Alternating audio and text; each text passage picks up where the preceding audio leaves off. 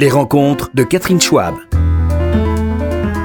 Pour Philippe Lafeuille. Bonjour. Alors, je vous présente, vous êtes un être à part, multiple, polyvalent, incroyable. Vous êtes un chorégraphe, danseur, metteur en scène, enseignant également, pluridisciplinaire comme personne. Et vous avez, vous dites même que vous êtes polymorphe. Là, il faut vérifier. Mais Je suis multifonction comme un bon micro-ondes. voilà, Ah, ça. mais mieux qu'un micro-ondes, hein, parce que vous réchauffez, vous Je- je refroidissez, vous. Voilà, je réchauffe. Donc, chorégraphe, et euh, vos chorégraphies sont vraiment euh, exceptionnelles.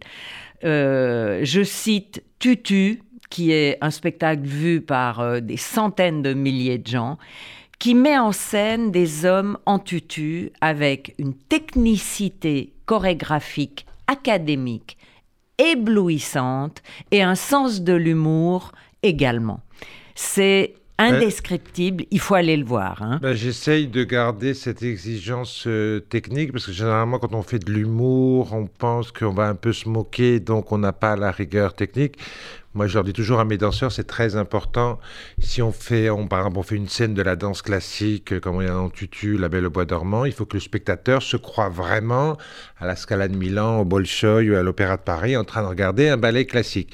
Mais, mais après, si ça tourne un petit peu au vinaigre, il y a des histoires et il y a de l'humour, il faut que, voilà. Et donc, dans Tutu, par exemple, le garçon qui fait le personnage féminin du pas de deux, il est sur pointe avec un tutu, euh, voilà, pour vraiment être dans le lieu, euh, dans la situation. Euh. Et après, je pense qu'il y a quelqu'un qui m'avait dit un jour, quand les gens qui se moquent, généralement, le font parce qu'ils n'ont pas les outils ni la technique. Et elle m'avait dit, mais vous, vous savez de quoi vous parlez, vous avez la technique. Et je pense que c'est important. euh, Mais et en plus, moi, je suis danseur et je respecte. euh, voilà, je ne veux pas me moquer, même si dans Tutu, je rigole de certains travers de la danse, des tics de la danse ou certaines choses qui peut-être euh, me, me dérangent. Je respecte, c'est mon métier. et, euh, J'ai toujours fait ça toute ma vie. Je, je veux, oh, je, je manque pas de respect à la danse. Au contraire, c'est plus une déclaration d'amour à la danse. loin. euh, voilà, c'est ça. Oui, et euh, vous déplacez le curseur en trompant les genres, c'est-à-dire que vous Je l'ai fait tomber attribuez- dans un piège. Oui. Je l'ai fait tomber dans un piège. Et non, mais c'est ça qui est très très fort, et on va en parler euh, sur tout le côté un peu transgressif de vos ballets. Mais euh, avant tout, j'aimerais bien savoir un peu plus de choses sur vous. Vous êtes d'une famille d'artistes. Alors moi, je euh, suis Lyon, ascendant Corse, euh, voilà. Non, je suis pas du tout une famille d'artistes. Je suis un, La famille. feuille, c'est pas très corse. Ben oui, parce que ma mère n'a pas épousé un pinsout, comme on dit, Mm. euh, pas un Corse, ma Pietri. Du Madame côté de- Pietri, voilà, voilà. Madeleine, euh, Madeleine Oui. Pietri, que Ah, je salue de si elle est fois à l'écoute. Euh, non, pas du tout un enfant de la balle, mais tout dans ma famille enseignant, beaucoup d'enseignants, Mhm. directeurs d'école. euh, donc je pense quelque part, là- là-dessus par contre, j'ai la fibre pédagogique. Ah oui, Voilà, ce qui m'a aidé beaucoup dans toutes les actions culturelles que je fais en dehors de- du travail de chorégraphe. Et voilà, euh, marion- je voulais être marionnettiste petit. Je faisais des spectacles à mes parents de marionnettes. vous êtes fils unique, J'ai un frère et qui est artiste comme vous? Pas du tout. Pas Ah, du vous tout, êtes l'artiste de la famille, Je suis là. Mon grand-père Partenel était un petit peu, euh, un petit peu foufou. S'il y avait bien un qui pouvait être, un- mais il n'était pas du tout artiste euh, dans son métier, mais il avait un côté un peu.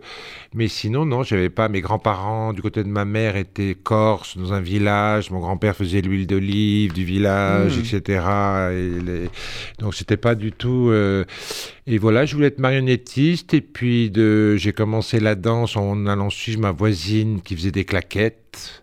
Et j'ai fait des claquettes une heure par semaine avec une prof magnifique qui s'appelait Maureen Power.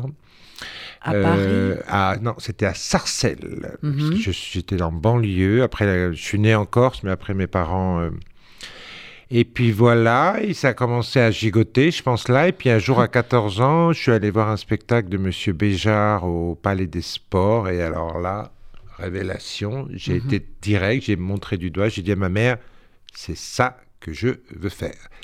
Et donc ma mère enseignante l'a pas très bien pris parce qu'évidemment j'étais très bon élève, matheux. Donc à l'époque c'était C, il fallait faire euh, des- euh, C, euh, voilà.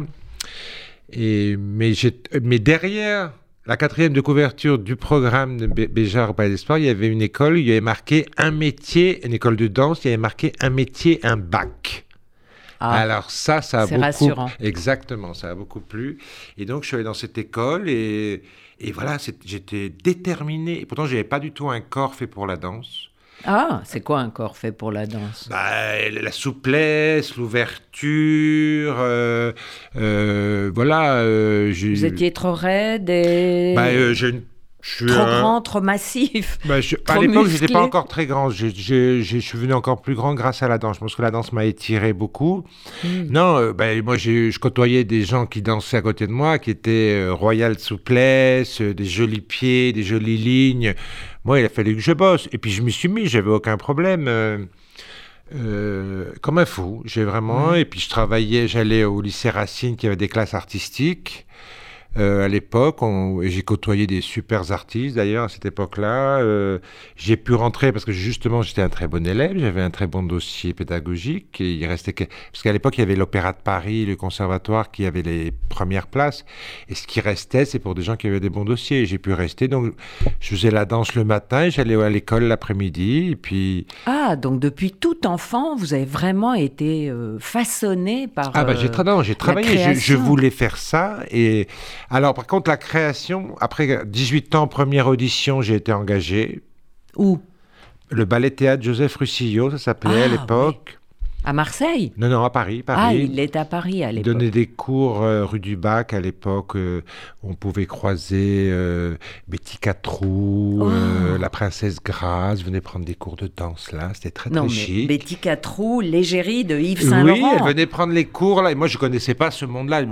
Betty Catrou, à l'époque, maintenant, évidemment, je connais. Oui, mais elle et, était... et la princesse Grace venait prendre des cours. Oui, que c'était une école qui, à l'époque, était très reconnue, rue du Bac. Joseph donnait des cours, Daniel donnait des cours. Et avait tout ce monde un peu comme ça, Chapatabada, qui venait. euh, et j'étais ma première compagnie. Après, voilà, euh, j'ai voyagé. Grâce à sept ans, je suis resté dans cette compagnie. J'ai voyagé à travers New York, la Russie, on a fait partout.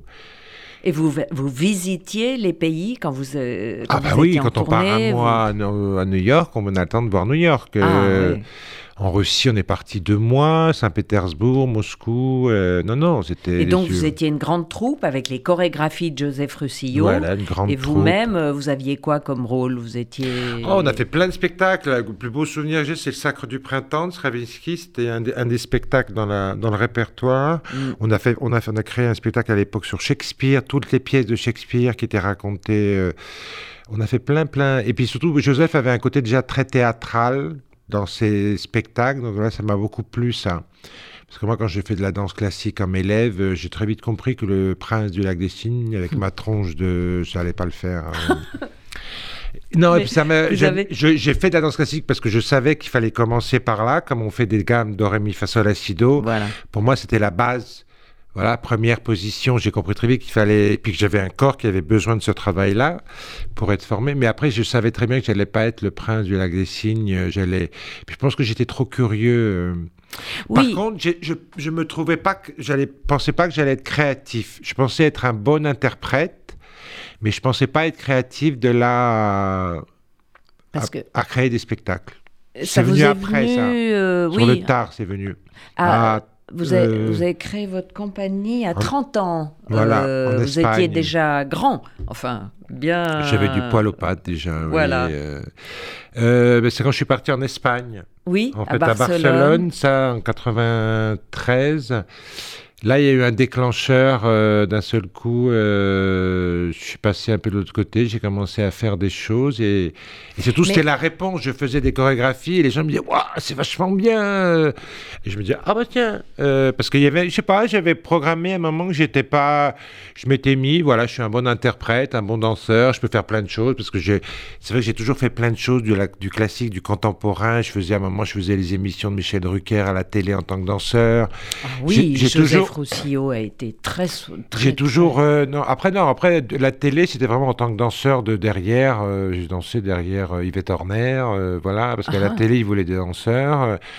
la production de Michel Drucker, que je remercie d'ailleurs, était très généreux. C'était vraiment des super contrats qu'on avait.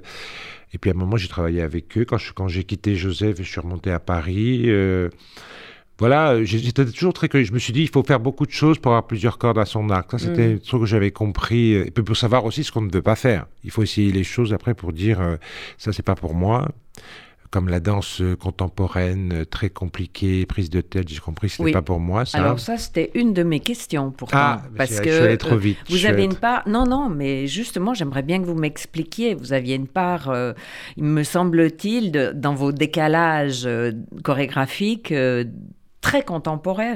Et la danse contemporaine, vous, vous le savez, déroute beaucoup le public. Ben, je, oui. Et... C'est ce que, c'est ce que je c'est ce dont je parle avec la partie danse contemporaine dans Tutu, c'est un peu cette euh, danse euh, intellectuelle, très cultureux, très snob, qui va, en fait, qui, perd un peu le public, euh, voilà, parce que les gens ne comprennent pas. Parce que après, moi, je, je suis pas du tout contre le laboratoire, qu'on recherche des formes nouvelles, qu'on, mais moi, je travaille pour le public. moi, je me dis, je suis un passeur, il faut que je donne quelque chose au public, que ça soit contemporain, avant-garde, post-moderne, post-avant-gardiste, post-new age, je sais pas trop quoi, comment on veut l'appeler, mais je pense qu'il faut, il faut, il faut donner des perches au public parce que voilà, tout le monde n'a pas. Euh, après, je dis toujours, euh, la même danse contemporaine ou n'importe quoi, c'est comme un tableau. Le tableau, il vous parle ou il vous parle pas. Il faut pas avoir, il faut pas connaître le parcours de l'artiste ou avoir fait tout un, master derrière pour. Je pense que les gens des fois ils sont complexés, ils disent ah mais moi j'ai pas les outils pour appréhender. Si, euh, je pense que j'aime pas les gens qui prennent le public pour un con. Des fois, euh, moi, parce que j'ai entendu des artistes dire, oh, de toute façon, en parlant du public, ils vont pas comprendre, ils sont pas assez. Et moi, je supporte pas ça, parce que je pense que tout le monde a une sensibilité et peut regarder quelque chose, il se dit, bah voilà, ça, non, ça me plaît pas, ou ça et ils ont tout à fait le droit. En plus, euh, le public paye sa place, il a le droit de pas aimer, aimer, euh, voilà.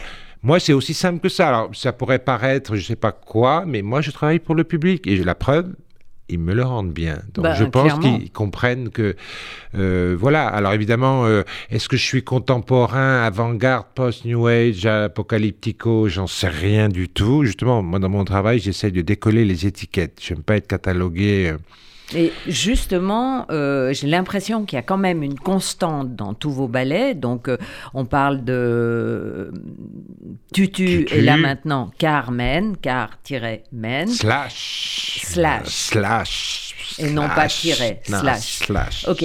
Euh, qui, va, qui vient de commencer, qui va être prolongé et qu'on peut admirer à Paris, applaudir à Paris. Mais votre constante, c'est la beauté, me semble semble-t-il. Il y a toujours une forme de euh, d'esthétique qui nous subjugue, même dans la drôlerie. Il y a euh, ben, J'essaie d'aller sur une ligne qui, alors, c'est difficile parce que souvent, euh, comme j'aime bien cette expression en anglais, on the edge, être sur le fil du rasoir, parce que c'est vrai, quand tu tombes dans l'humour, des fois, il faut sortir un peu les gros sabots, il y a des. Mais j'essaie d'être toujours sur le fil. Alors, c'est mhm. très dangereux, mais je pense que j'y arrive. Après, la beauté, oui, moi, je suis un esthète, euh, je l'avoue, j'aime les belles choses. Euh, voilà. Après, je pense qu'on a toujours besoin de beauté, parce que voilà, le monde est ce qu'il est, et pas toujours très joli à regarder dans tous les sens du terme, mais je pense que nous, artistes, on a aussi cette mission à amener autre chose. Euh, voilà, moi j'aime la, belle danse, comme on dit, parce que oui, dans la danse, il y a la belle danse, c'est-à-dire les gens qui dansent beaucoup, puis il y a la non-danse, qui, ben, c'était un courant à un moment, la non-danse qui renie les, tout, l'apport chorégraphique, il y a tellement de courants. Euh, moi, je fais de la belle danse, euh, voilà, est-ce que c'est contemporain, avant, je m'en fous, je, je fais ce que j'aime, et surtout ce qu'il faut que c'est un sens. Faut pas que ça soit gratuit, ni. Voilà. justement, alors, Philippe Lafeuille, est-ce qu'il y a un oui, Catherine. Une école Non, mais je suis obligée de reciter votre nom au cas où Philippe certains Philippe auditeurs arriveraient à l'instant. Philippe Lafeuille, le chorégraphe de Carmen et de Tutu, qui est avec nous pour une heure. Donc, est-ce qu'il y a une école de chorégraphie ou comment avez-vous appris? Comment on invente euh, des figures? On les dessine, on les écrit, bah, je pense que on chacun... fait soi-même? Ah ben, je pense que chacun a sa technique euh, de trouver son style. Il y a des chorégraphes qui utilisent des choses Il y a des chorégraphes exemple, qui ont besoin de travailler dans l'urgence, c'est un moteur pour créer. Il y a des chorégraphes qui ont besoin de travailler dans la tension. Il y a. Euh, Et vous alors? Moi, euh, à partir du moment où j'ai commencé à chorégraphier, il y avait le retour de gens qui, qui m'ont soutenu en disant ah, c'est bien, c'est bien. Donc voilà, moi, ça me pousse à continuer, etc. Mais comment elles étaient, vos chorégraphies? Sur papier ben Après, moi, je danse, c'est mon, c'est mon mode d'expression. Donc vous me mettez une musique, je vais me mettre à bouger dessus. Voilà. Et comment euh, vous allez vous souvenir que vous venez de ah, faire mais ça, c'est, c'est, ce qu'on appelle un danseur professionnel. C'est son métier. Euh, un danseur professionnel, il se souvient des pas comme un comédien va se souvenir de textes. Euh, voilà, ça fait oui, partie. Oui, mais les notes, les textes, mais les pas. Comment Alors là, c'est une, j'appelle ça la mémoire du corps. En fait, le corps, je dis toujours que le corps a une mémoire parce qu'à un moment, moi, j'ai fait du théâtre, j'ai parlé sur scène et là, je me suis rendu compte, c'est pas du tout la même mémoire. Le corps a une mémoire parce que le texte, on peut pas se tromper. La phrase doit être dit euh, je m'appelle et on peut pas dire. Le corps on peut le mouvement il peut être un tout petit peu différent on peut rattraper euh, mhm. voilà le public il va pas voir la différence. Mais tandis que le texte quand un mot doit être juste et doit tomber juste c'est vraiment autre chose. Il y a une mémoire du corps. Après moi je quand je crée je travaille beaucoup sur la musique c'est la musique. avant de créer un spectacle, je fais des playlists, des listes de musique en me disant je vais mettre tout ça dans ce spectacle. Et en fait, ces musiques me donnent des images. Et après, j'ai des idées de concept. Voilà, comme dans Carmen, au début, euh, euh, je voulais que ce soit tout avec des poids. Et voilà, c'était très clair. Euh. et après, voilà, la musique me pousse à tel mouvement. Après, je travaille aussi avec mes danseurs. Ah ah. aussi. Eux amènent des choses, ils sont créatifs. Oui. Donc c'est un va-et-vient. Je propose ce geste et puis ah si on fait, il y en a, ah, on pourrait faire ça. Ah ben non, ça me plaît pas. Ah oui, ça me plaît. Euh, voilà, c'est aussi un, va-et-vient avec eux euh, parce que j'essaie de prendre des gens aussi qui sont créatifs. C'est ce que euh. j'allais dire. Vous avez vraiment une troupe de pointure. Je regarde leur biographie dans le dossier de presse, bêtement, mais alors vraiment, tous ont une formation académique top. Ils ont voyagé partout. Ils ont fait du hip-hop de l'Opéra de Paris et eux-mêmes, certains ont créé. Vraiment, vous n'avez pas peur d'être avec des gens qui sont des challenges pour vous-même. Euh, je suis déjà le grand challenge. C'est moi le grand bah challenge. mais euh, en étant le chef, normalement. C'est important qu'il soit. Euh, le casting, c'est la clé d'un spectacle pour moi. Donc, si on prend pas les bonnes personnes, voilà. Donc, je mets beaucoup de temps à choisir les gens qui vont partir. Quand je fais une création, mhm. Pour pour Carmen, j'ai reçu 300 CV parce qu'évidemment, avec le succès de Tutu, d'un seul coup, il y a plein de gens qui veulent travailler avec moi, ce qui est très gratifiant. Et ah voilà, l'autre jour, j'ai rencontré un danseur de 19 ans qui est au Conservatoire national supérieur de Paris et qui est très intéressé de travailler avec moi euh, et qui est un superbe euh, interprète euh, parce que maintenant, on voit, ils ont tous des vidéos avec les images. Maintenant, on voit très vite si c'est un bon danseur. Moi, ce qui m'intéresse après, c'est leur personnalité parce qu'ils vont travailler sur l'humour avec moi. Donc il faut qu'ils soient drôles, qu'ils aient le sens de l'autodérision qui n'est pas donné à tout le monde, mhm. qu'ils soient créatifs, euh, qu'ils me suivent dans mes délires, euh, qu'il n'y ait pas de, euh, de barrage, de... parce que je peux lui dire, ça, comme dans Carmen, par exemple, il y a un moment, il y a... Maintenant, il ne faut pas que je le dise, c'est la surprise. Ah. il y a des choses spéciales, et voilà, il ne faut pas, qu'ils aient peur, parce que moi, je vais partout, je peux pousser très loin pour, pour, pour obtenir ce que je veux. Pousser très loin, ça veut dire les pousser dans leur retranchement. Euh, bah parce que exemple, pour refaire rire, un gag, c'est très compliqué. Il faut que le, le, gag tombe juste il faut pas que ça soit à côté, il faut qu'il tombe au bon moment, il faut... Euh, voilà, les gens ils regardent des fois dans le milieu culturel, on regarde l'humour d'un peu de haut en disant oui c'est facile de faire rire. Ben non, faire rire 800 personnes à la fois c'est très compliqué, mm. surtout par rapport à la danse, ils n'ont pas l'habitude. Et puis dans la danse on n'a pas l'habitude d'avoir ce retour du public. Quand on fait rire 800 personnes c'est quand même très grisant. Euh, dans la danse on danse et à la fin du spectacle on salue, on est applaudi. Tandis que quand on fait rire on a le retour direct, on a le feedback. Donc je leur dis toujours euh, maintenant quand vous allez être sur scène, attention parce que vous avez un nouvel acteur qui va intervenir, c'est le public qui va mettre son rythme. Il va rire, il va même peut-être applaudir à des moments. Donc il faut mettre un peu en suspens et on reprend le spectacle. Après, le public impose son rythme aussi. Et ça, c'est il y a des danseurs qui n'avaient jamais entendu euh, et, qui, sont très des fois étonnés et qui même sont grisés, qui en rajoutent, parce qu'évidemment, ah. quand on découvre qu'on est drôle, on est clown, on a envie de dire Hé, regarde Et puis qui surligne et qui surligne, et ça, je veux surtout pas. Donc après, il fallait corriger et dire attention, ne surligne pas, on cherche pas. Je dis, toujours, il faut pas chercher à être drôle, il faut être drôle. Oui. Voilà, il faut pas aller chercher le public en disant eh, regarde comme je suis drôle. Non, non, il faut l'être. Et maintenant, tu tues, on a fait plus de 500 représentations, c'est voilà, c'est évident. C'est rodé. C'est rodé, on, sait exactement les moments. Après, évidemment, je laisse aussi une liberté aux danseurs euh, d'inventer des choses, parce que quand on fait beaucoup de spectacles, ils peuvent tester aussi auprès du mhm. public. C'est assez intéressant. Mais justement, cette drôlerie, cet humour, euh, vous aviez euh, en vous le désir de faire ça ou C'était pas calculé, c'était pas un calcul de dire ah ça n'a jamais été fait dans la danse, je vais prendre cette niche euh, de l'humour. Je pense que je suis quelqu'un de, de, qui aime l'humour. Même enfant, euh, ah, vous bah, aimez bien. À 18 ans, j'allais voir tous les soirs, quand j'ai passé mon bac, Sylvie Joly, euh, ah. qui passait au Lucernaire et qu'à l'époque, ça coûtait 10 francs, je crois, euh, hmm. en, jeune. j'ai étudié le bac et pour me sortir, j'allais voir qui me fait elle me faisait mourir de rire. C'était à côté de chez moi, parce que j'étais dans le 15e à Paris à l'époque, et j'allais la voir au Lucernaire voilà, j'ai très vite découvert le, euh, pouvoir de, l'humour. Moi, je pense que je suis quelqu'un de drôle, euh, voilà, parce que je fais rire. Euh, maintenant, mes danseurs, ils me disent, en rigolant, ils me disaient, tu devrais faire des spectacles drôles, Philippe, parce que c'est vrai que j'ai des sorties comme ça. je suis quelqu'un de positif, qui va toujours le verre à moitié plein. Euh, ça ne veut pas dire que j'ai pas eu des drames dans ma vie et que je suis, je vis au pays, au pays des bisounours. Hein. Je mhm. vois le monde tel qu'il est et tel qu'il des fois repart en arrière au lieu d'avancer vers des choses meilleures. Mais enfin bon. Mhm. c'est intéressant ce que vous dites. On va dire euh, que pour moi le rire est la politesse du désespoir, comme on dit. Euh, il faut mieux en rire qu'en pleurer. Mais oui, j'ai toujours eu ce côté drôle. Quand j'étais danseur, je faisais rire tout le monde et j'ai très vite compris que le rire peut-être était une arme de séduction massive. Euh, bah déjà, dans, je sais que dans la séduction, déjà dans la vie, les gens qui font rire ont déjà gagné des points. Oui. Puis dans le rire, on sent qu'il y a un lâcher prise.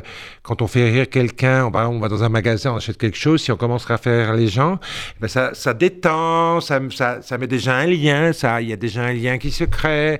On n'en parle pas euh, parce que si vous arrivez, vous êtes agressif. Je pense pas que vous êtes reçu de la même façon. Mhm. Euh, voilà, moi j'ai très vite compris ça. Après, il s'est trouvé que oui, avec Chicos Mambo, on, a, on, est, on s'est lancé dans ce label euh, de, la, de, la, danse qui fait rire. Et puis, mais c'était pas du tout un calcul de carrière ou de, de me dire oui, cette niche n'est pas prise parce que c'est vrai que dans la danse c'est assez rare. Oui. C'est rare, bien sûr. Mais parce que dans la danse, c'est sacré. Vous savez, vous travaillez des années votre corps. Donc, euh, la danse classique, on n'apprend à pas montrer les, la souffrance. Vous voyez, les danseuses sur pointe, je veux dire, elles souffrent le martyr. Euh, même si vous êtes, même à l'Opéra de Paris où il y a les des meilleurs danseurs, ils souffrent. Ça fait mal au corps, mais on sourit et voilà, et on avale euh, sa douleur.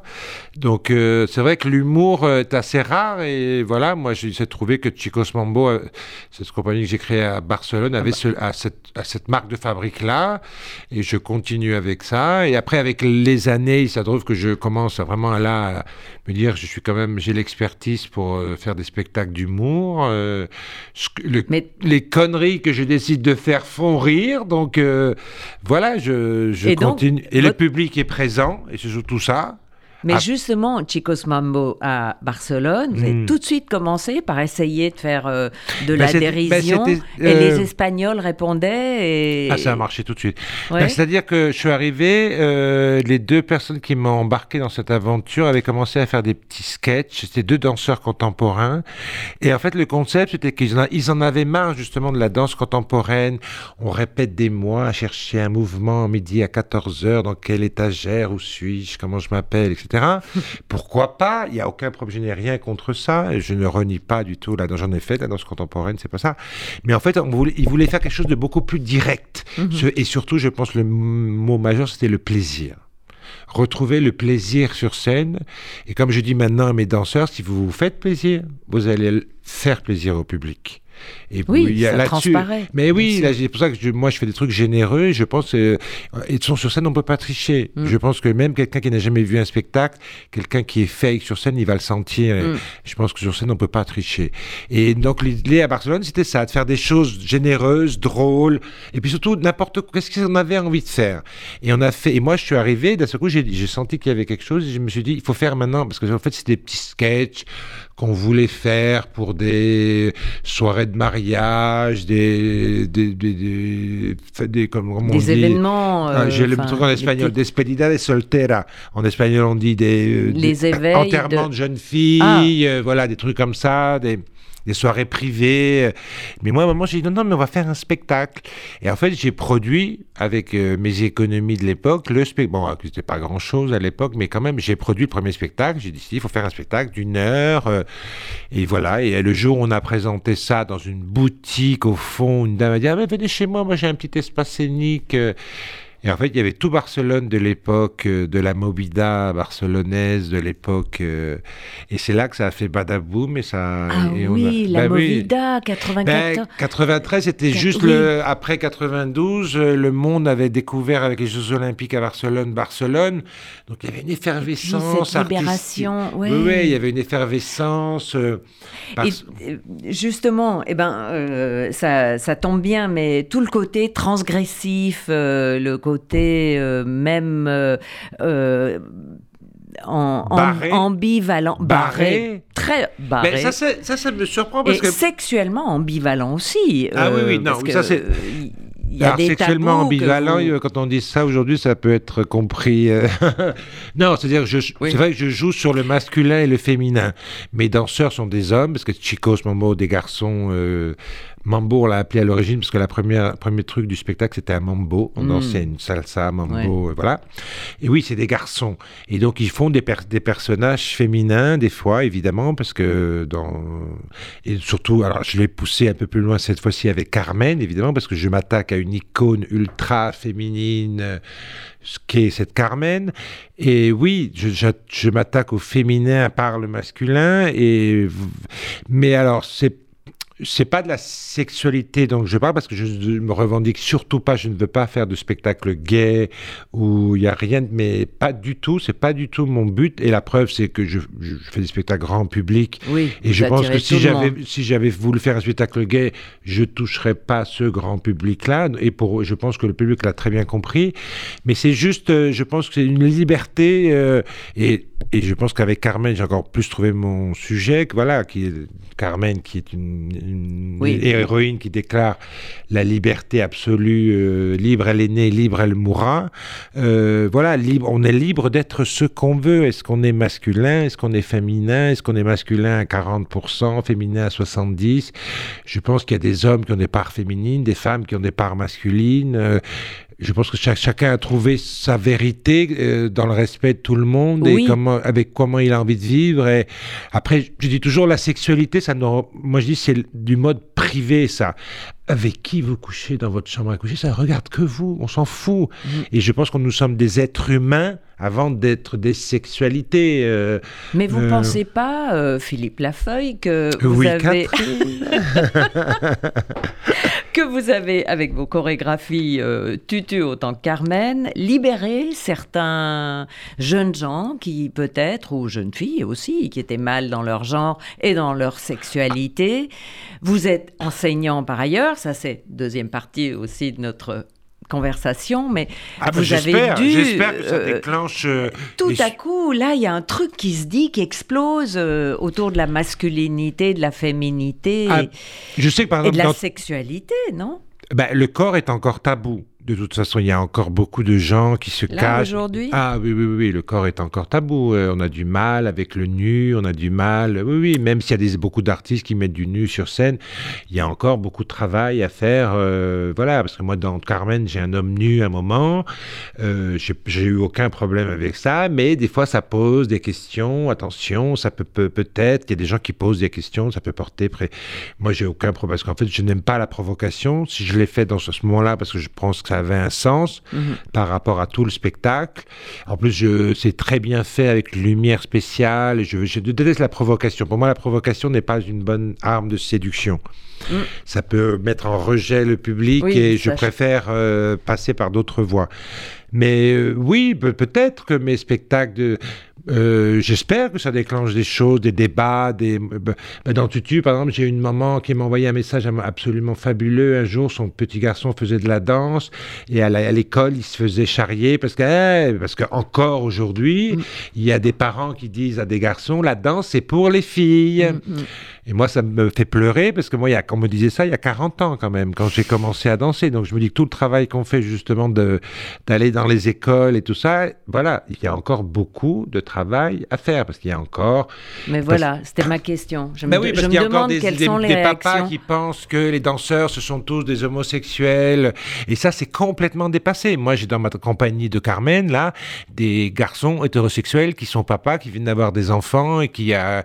Voilà, c'est complètement dépassé ça. Peut-être à une époque, il y avait plus une majorité d'homosexuels, euh, mais, mais pas du tout. Moi, je trouve que maintenant, ça a complètement chamboulé. Et vous voyez des garçons danseurs hétérosexuels bouger sur scène, mais avec une féminité hallucinante, mais leur sexualité est complètement hétérosexuelle. Mais c'est une jeune génération qui passe au-delà de ça, peu importe, euh, voilà, et qui n'a pas peur d'afficher leur côté, ils n'ont pas peur de leur féminité, leur mhm. masculin. C'est, on va dire, moi j'appelle ça le troisième, le quatrième sexe. Euh, voilà, c'est des jeunes générations qui passent vraiment au-delà de tout ça. Et donc, quand vous êtes dans les écoles, est-ce que vous abordez cette question euh, ah bah les, bah, gamins vous, posent des questions euh, il y a un travail à faire. Moi, la dernière fois, j'ai arrêté des ateliers dans un collège à côté de Lyon parce qu'à un moment, j'ai dit, après, dans les ateliers, je suis un peu agent provocateur. Je vais là où ça fait mal parce que j'aime bien provoquer des choses. Et à un moment, je dis, bon, allez, un garçon, une fille, face à face. Eh bien, je vous raconte pas, il a fallu 20 minutes pour qu'ils se mènent face à face. Pourquoi Ah ben, très bonne question, Catherine. J'ai posé exactement la, question. Pourquoi vous pouvez pas vous mettre? Et alors là, on a des espèces de réponses. Alors, c'était intéressant parce qu'on a ouvert un débat après, justement. Ah, mais non, mais je peux pas parce que c'est machin. Des, des, conneries de réponses. On peut pas vraiment de vraies raisons. Mais voilà, euh, il y a encore. Mais de euh, gêne. Ben de, voilà, parce que les garçons avec les garçons, les filles, on est encore avec un truc assez euh, archaïque dans les écoles. Voilà. Et puis, mais vous, les, vous leur demandiez de se prendre dans les bras Non, non, d'être juste face à face. D'être juste face à face. Là, à 5 ans, à, un mètre l'un de l'autre, pas du tout de se toucher. Alors, bah, écoute, alors là, si on a parlé dans le toucher, alors là, c'était l'émeute, je vous raconte pas. Non, c'est pour ça que je vous dis que c'est encore, il y a encore beaucoup de travail à faire. Euh, ah, voilà. Et je pense que aussi, c'est aussi le problème des parents. Euh, je, il faut que je le dise je le dis parce que voilà, il y a, c'est maintenant, on est dans l'enfant roi surprotégé qu'il faut surtout pas, alors que les enfants dans les cours d'école et sur sur les téléphones, ils voient des trucs, je vous raconte même pas. Mm. Mais il y a une espèce de culte d'enfant roi surprotégé. Attention, il faut pas qu'il voit ça, il faut pas qu'il dise ça. Non, non, justement, il faut parler du corps. Euh, voilà. Et oui, en 2022, un monsieur a une quéquette et une fille a une foufoune et c'est pas comme ça qu'on fait des, enfants. Il n'y a mm. pas de problème. Parce que je pense que les enfants, ils n'ont pas de problème avec ça, en fait. Euh, moi, je vois, je vois des petits qui viennent voir, là, qui viennent voir Carmen, par exemple. Euh, l'autre jour, il y avait une dame avec sa petite fille et eh ben, qui devait avoir 6 ans, et eh ben, il n'y a aucun problème. Aucun problème. J'ai mm. pas eu, oh là là, mon Dieu, la nudité. Euh, voilà, je pense que moi, je pense que je l'ai fait d'une manière élégante, qui n'est pas dans la provocation et qui a du sens, surtout au niveau de la dramaturgie du spectacle. Donc euh, voilà, euh, ça dure trois minutes et puis en plus c'est un très joli corps, voilà. Donc je pense qu'il n'y a pas de problème non plus à avoir de la quand on parlait de la beauté justement de l'esthétisme. Mais je pense qu'au niveau, voilà, il y a encore moi qui vais sur le terrain dans les collèges, dans les lycées, dans les crèches, le corps est encore tabou. Euh, voilà, les gens ont du mal à se toucher, les gamins ont du mal à être pas là. Je n'ai euh, pas eu la réponse. Pourquoi ne pas se mettre face à face un garçon et une fille? Il y a, il y a cette timidité. Euh, voilà, ouais, ouais. Ah, monsieur, vous avez des lunettes oranges Oui, alors. Ah, ben c'est bizarre. Ah, et pourquoi c'est bizarre? Ah ben je sais pas, ben non parce que ben, j'ai dit regarde toi t'es habillé en noir, on dirait une souris. ah non mais j'ai des t-shirts de couleur mais si je les mets ils vont se moquer de moi. Voilà, le rap, déjà le rapport à l'autre, euh, qu'est-ce qu'ils le, euh, qu'est-ce qu'ils vont dire. Donc on, on, sent que les gamins veulent rentrer dans une uniformité, alors que moi, voilà, peut-être avec mes spectacles, je pousse à la différence. Chacun mm. est libre d'être ce qu'il fait. Et Mais vous avez travaillé, je vois, j'ai vu avec des danseurs de hip-hop. Oui. Et je me demande alors. Euh, alors là, c'est drôle aussi parce qu'ils sont. J'ai travaillé aussi à un moment avec une compagnie que je salue, la Diffecaco. C'est ah, africain. J'allais vous oui, demander créole, Créole. Ah oui, euh, Chantal, la chorégraphe, travaille, elle défend la créoli- euh, créolité, on dit Oui, cré- Voilà. Oui. Et elle fait beaucoup. euh, Et en fait, là, vous voyez aussi, il y a des, gens qui sont exubérants. Les gens Mhm. créoles, ils ont la chaleur et tout ça. Et par exemple, je me souviens, à un moment, j'avais, mis en scène un solo pour elle euh, sur la Vénus Hottentot. Et j'avais Mhm. dit, Chantal, la Vénus Hottentot, à un moment, elle a exposé son corps. Donc je pense qu'il faut que tu exposes le tien. Donc il faudrait que tu montes tes fesses, parce que la Vénus montrait ses fesses à Bien l'époque. sûr, oui. Et alors là, c'était tabou absolu. Alors, ils ont cette espèce de chaleur, cette provocation. Extraverti. Extraverti. oui. Mais alors, d'un seul coup, j'ai dit, mettez-vous tout nu. Et alors là, c'est impossible. C'est la, c'est la, c'est une pudeur, mais euh, c'est très pudique. Et les hip-hoppers, pareil, qui, des gens Ah. qui viennent de la rue, qui sont comme ça, ouais, avec euh, la testostérone. euh, et ben dans une des mises en scène que j'ai fait, à un moment, je disais à un garçon, embrasse-la, il faudrait que tu l'embrasses à ce moment-là. Oh là là là là, qu'est-ce que j'aime. Il y a une espèce de pudeur, de, même au niveau presque comme de l'enfance. Ah mais non, je peux pas l'embrasser, c'est ma sœur. Mais oui, mais c'est du théâtre. On fait justement dans le théâtre ce qu'on fait pas dans la vie. euh, et j'ai pas pu avoir le bisou. Alors c'était une espèce de bisou édulcoré, faux bisou. euh. Ah oui, c'est hallucinant. Il y a des espèces de tabous, de choses comme ça. Je peux pas. euh, Mais est-ce que vous avez l'impression que ça a régressé par rapport à votre, à votre époque, à l'époque où vous étiez ado? Enfin, Je fou. pense que oui, il y a des époques. où, euh, moi, j'ai connu, bah, 20 j'avais 20 ans dans les années 80, donc imagine les années 80, c'était quand même yaha, la Oui. fête, euh, la grande liberté. euh, c'était euh, voilà, 20 ans, peu- un peu moins de 20 ans après la 68. euh, il y avait quand même le monde et tout était possible. il y avait une voilà, je Une pense. libération. Je pense que oui. Et puis là, comme on voit au niveau politique, comment on s'en retourne vers des extrêmes, on se referme, on se durcit, on a peur, on a de plus. Bah, après, moi, cette espèce de peur qui referme tout. On a peur de l'autre, on a peur de. Et puis on protège sa propriété, c'est à moi, ça c'est mon espace, au lieu de s'ouvrir. que Je pense que voilà, on- il faut aller vers l'ouverture, vers l'autre, plutôt que se renfermer, qui n'amène rien. Je pense, euh, plutôt que de. C'est pas en battant des murs qu'on va. Non, je mais- pense pas, mais. Moi, j'ai l'impression quand Moi, même. je suis, que- oui, je pense qu'on fait un peu des pas en arrière. Moi, ben, je vous dis, moi, ça fait, il y a 40 ans, on me disait déjà, la danse, c'est, la danse, c'est pas pour les filles, c'est pour les garçons. Ou la danse, c'est tous des PD.